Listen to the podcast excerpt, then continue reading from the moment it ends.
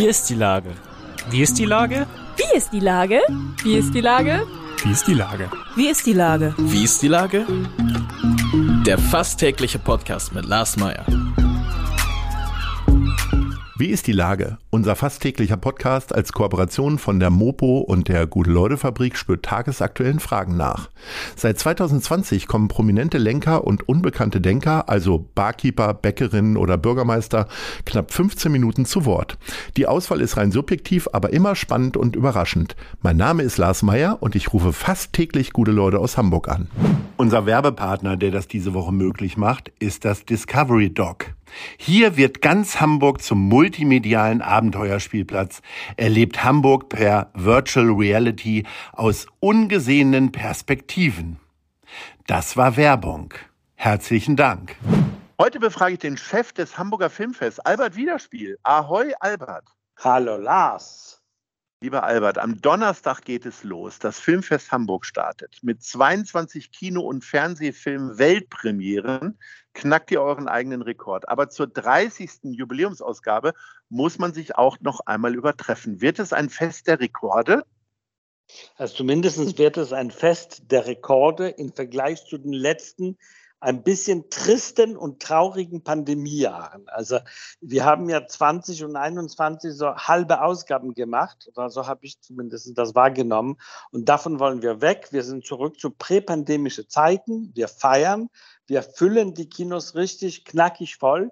Und äh, es soll nicht nur Filmfest sein, sondern Filmfest. Betonung soll auf Fest liegen diesmal nach diesen zwei ein bisschen traurigen Jahren.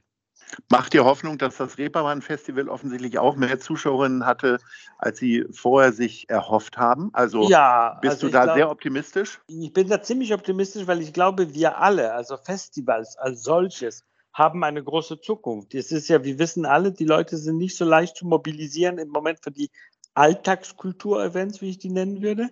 Aber wenn du was besonders machst, sowas wie ein Reeperbahn-Festival, ein Filmfestival, also so ein richtiges Event, dann kommen die Leute eher. Und das ist, deshalb glaube ich, die Filmfestivals, aber auch alle anderen Festivals haben überhaupt eine ziemlich sichere Zukunft, wo das für die anderen, für den Kinoalltag, der Theateralltag, der Opernalltag, der sieht vielleicht nicht ganz so rosig aus. Es sind ja äh, nicht nur diese 22 Weltpremieren, sondern ganz viele andere Filme laufen da noch. Behältst du noch den Überblick oder kriegst du, ist es so, dass du morgens quasi so eine Liste bekommst, wo du überall hinmarschieren musst und du rennst dann äh, diesen Plan ab oder hast also du das so fest im Blut? also Überblick behält, behalte ich schon. Ich kenne nicht alle 100, ich glaube, wir haben 116 Filme. Ich, das, das, das kann ich selbstverständlich nicht. Dafür habe ich eine Programmabteilung und eine Programmleitung, die, die kümmern sich um jeden einzelnen Film. Die kennen wirklich jeden Film, den wir zeigen. Und wir machen, äh, ich mache oder wir machen uns gemeinsam einen Plan für die zehn Tage und dann arbeitet man den Plan tatsächlich ab. Also Dienstagmorgen steht man auf, guckt auf seinen Plan und sagt, aha, da muss man hin, da muss man hin, da muss man hin. Da arbeitet man alles so schön nacheinander so ab und äh, ja, man, man, man, man behält schon den groben Überblick, den behalte ich schon.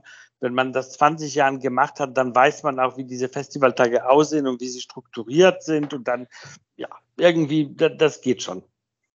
Was war denn bisher deine längste Filmfestivalnacht? Kommt man in deinem Alter, und ich bin ja gar nicht so weit darunter, mhm. äh, kommt man da noch morgens manchmal nach Hause, wenn es hell wird, oder bist nee. du total diszipliniert? Nein, ich bin total diszipliniert, weil vor allem am Anfang, das lernt man ganz schnell äh, am Anfang von Filmfest, da hat man noch neun Tage, die man durchstehen muss. Insofern, wenn man gleich bei der Eröffnungsfeier völlig irgendwie verunglückt bis drei Uhr morgens, dann sind die nächsten neun Tage, die sind ganz nicht mehr zu schaffen. Insofern, ich bin in der Tat, ich bin überhaupt nicht so ein später Vogel, das ganze Jahr nicht. Und während Filmfest passe ich wirklich sehr auf. Also ich glaube, später als zwei Uhr ist es noch nie bei mir geworden und soll es auch nicht werden. Mit Wir sind dann wohl die Angehörigen von Hans-Christian Schmidt. Habt ihr eine Hamburger Geschichte als Eröffnungsfilm? War das auch irgendwie eine patriotische Entscheidung? Also man konnte schlecht äh, widerstehen. Verstehst du? Da, da ist ein Film von einem Regisseur, den ich wirklich verehre. Hans ja, großartig. Es ist einer der größten Regisseure, die wir haben. Der hat zehn Jahre lang keinen Film, Kinofilm gemacht, sondern das hat mich ganz an den Fingern gejuckt. Dann macht er auch noch so eine Hamburgiensie. Also das kann man nicht anders nennen. Das ist ja Hamburg mal 2000 die, die, die Remsmar-Entführung von, von 1996. Und das, das, obwohl wir uns gesagt haben, wir sollten wieder mit einem internationalen Film eröffnen und so, aber dann kam dieser Film und das, das, da konnte man nicht Nein sagen. Und ich, ich bin wirklich sehr glücklich darüber. A, ist das ein toller Film. B, ist es eine Geschichte, die wir alle kennen und irgendwie haben wir fast alle ein Verhältnis zu dieser Geschichte. Und es sind wunderbare Darsteller und insofern bin ich überzeugt davon, das wird ganz einfach eine super Eröffnung und super Premiere. Jetzt, äh, du hast ja den Überblick über diese vielen Filme. Was sind denn so deine äh, Sachen, die du dem Publikum empfehlen würdest? Also, die jetzt vielleicht nicht ganz so nerdig sind wie wir beiden, die sich vielleicht auch mal äh, Filme mit Untertiteln angucken. Also, ähm, auf jeden Fall empfehle ich sehr den Abschlussfilm, weil wenn wir eröffnen, was sehr hamburgisch ist und das sehr nüchtern ist, Hans-Christian Schmidt hat einen nüchternen Film über diese, über diese Entführung gemacht. Und dafür haben wir gesagt, okay, dann, dann schließen wir ab mit was ganz anderes und wir zeigen wirklich ein Märchen. Das ist ein marokkanischer Film, heißt Der blaue Kaftan. Und äh, das betrifft ganz winzig bisschen das Thema Homosexualität, was ja in Ländern wie Marokko total tabu ist. Und das macht der Film auf eine märchenhafte Art. Das kann man nicht anders nennen. Das ist wunderschön. Insofern, den liege ich am Herzen. Dann gibt es ein ganz skurriler israelischer Film, der heißt My Neighbor Adolf. Und da geht es darum, dass jemand, ein Holocaust-Überlebender in 1960 kriegt einen neuen Nachbarn in Brasilien und er meint, dass es Adolf Hitler ist. Und dieser vermeintliche Adolf Hitler wird gespielt von niemand anderem als Udo Kier. Also für Oha. alle Fans von Udo Kier, das musst ihr gesehen haben. Der heißt My Neighbor Adolf und der ist wirklich skurril lustig. Und so ähm, ganz nebenbei hat ja Fatih Akin auch noch eine Premiere mit Rheingold. Ne? Fatih also Akin hat ja ein, am Samstag. Ja, Fatih Akin ist am Samstag und der hat einen Film gemacht, der nicht in Hamburg spielt. Der spielt er gänzlich in Nordrhein-Westfalen. Das ist eine Geschichte, die in Bonn angesiedelt ist. Nichtsdestotrotz ist unser subjektives Gefühl, Fatih gehört zu Hamburg, auch wenn der Film in Bonn dreht. Insofern war es evident, dass wir diesen Film zeigen wollten und wollen. Und dann ist es auch noch eine Weltpremiere. Und finde ich toll, dass diese, obwohl in NRW stattfindender Film bei uns seine Weltpremiere feiert, heißt Rheingold, äh, ist ein, ein, sein Porträt von einem skurrilen äh, Hip-Hopper, der eigentlich kriminell angefangen hat und jetzt eine riesen Karriere hat. Xata heißt er.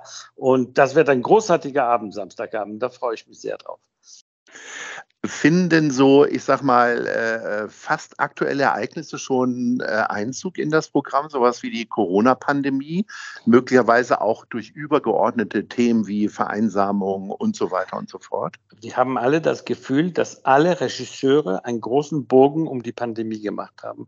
Niemand will über Pandemie Filme machen. Es gab vereinzelte TV-Filme dazu letztes Jahr, aber sonst wird das Thema komischerweise umgangen. Man sieht auch zum Beispiel in keinen Filmen Leute mit Maske. Man würde denken, man hat doch in diesen zwei Jahren reichlich Gelegenheit gehabt, Leute in der Straße mit Masken zu filmen. Nada. Es gibt die Pandemie in Film nicht was ja irgendwo eine Aussage ist. Vielleicht wollen die Leute oder die Regisseure glauben, dass die Leute das im Kino gar nicht sehen wollen. Das hat, das findet noch nicht statt. Es findet auch, äh, Film ist ja nicht sehr aktuell. Ein Film braucht ja fast ein Jahr, bis er, mindestens ein Jahr, bis er fertiggestellt ist. Deshalb ist der Ukraine-Krieg, der kommt auch noch nicht so richtig vor. Das kommt wahrscheinlich erst nächstes Jahr. Also die aktuellen Themen, die finden nicht so schnell äh, ihre Spiegelung in, in, im Kino. Habt ihr denn äh, möglicherweise bei Kurzfilmen oder Ähnlichen versucht, so Ukraine oder Corona irgendwie mit unterzubringen oder andere Zeichen zu setzen? Nein, wir haben, ja, wir haben, äh, Ukraine haben wir ganz groß reingebracht. Wir wurden gefragt von unseren Kollegen aus Kiew, ob wir deren Festival bei uns quasi hosten können. Die können de facto nicht stattfinden in diesem Jahr. Kiew äh, ist schwierig zurzeit. Und da haben wir spontan Ja gesagt. Und so hosten wir das Molodist International Filmfestival. Das ist das sehr alteingesessene, berühmtes Festival in Kiew. Die feiern ihren nationalen Wettbewerb bei uns. Wir zeigen, äh, die sind wie ein Festival im Festival. Wir haben ihnen das Alabama-Kino äh, besorgt und da zeigen sie sieben Langfilme und ich glaube elf Kurzfilme und haben eine Jury, einen Wettbewerb und so weiter. Also wir haben quasi ein Festival im Festival mit Kiew zu Gast in Hamburg. Ganz tolle, großartige Aktion. Ähm, du hast ja gerade eben schon ein bisschen über die Krise der Kultur gesprochen und nur Besonderheiten irgendwie gerade noch so die Leute vom mhm. Sessel oder vom Sofa holen.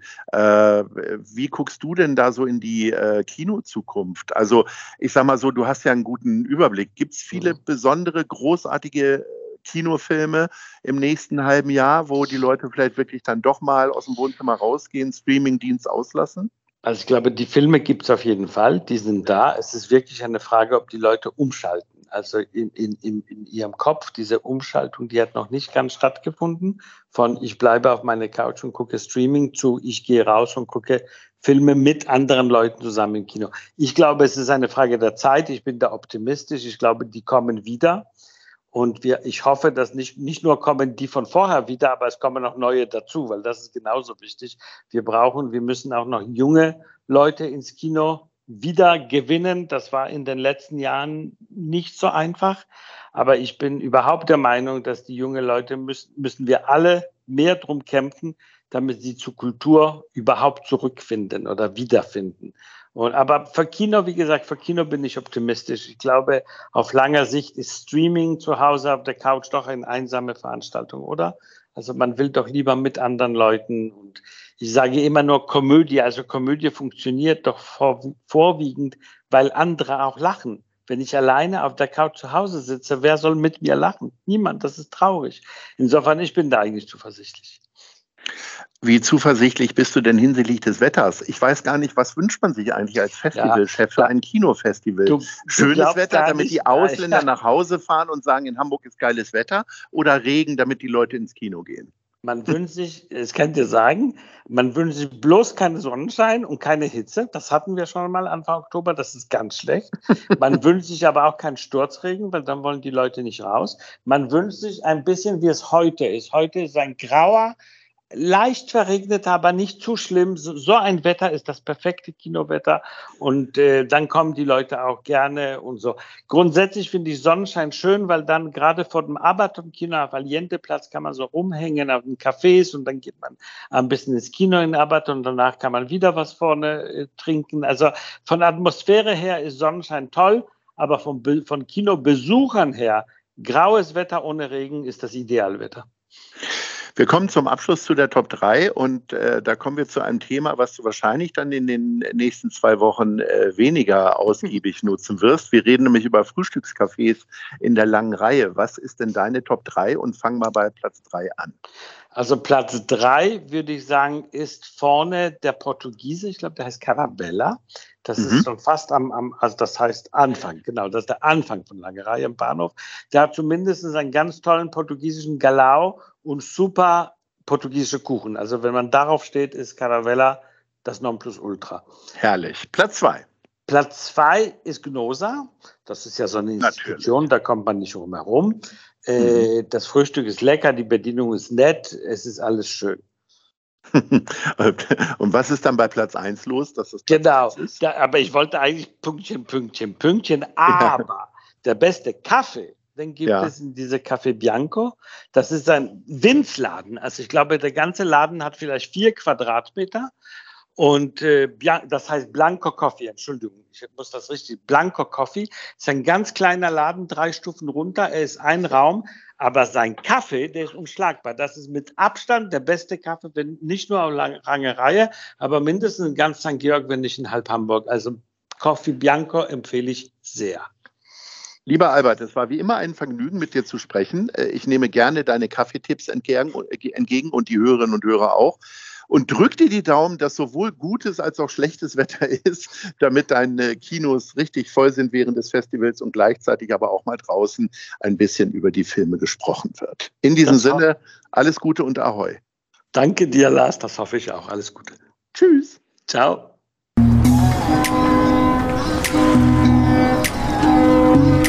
Eine Produktion der Gute-Leute-Fabrik in Kooperation mit der Hamburger Morgenpost.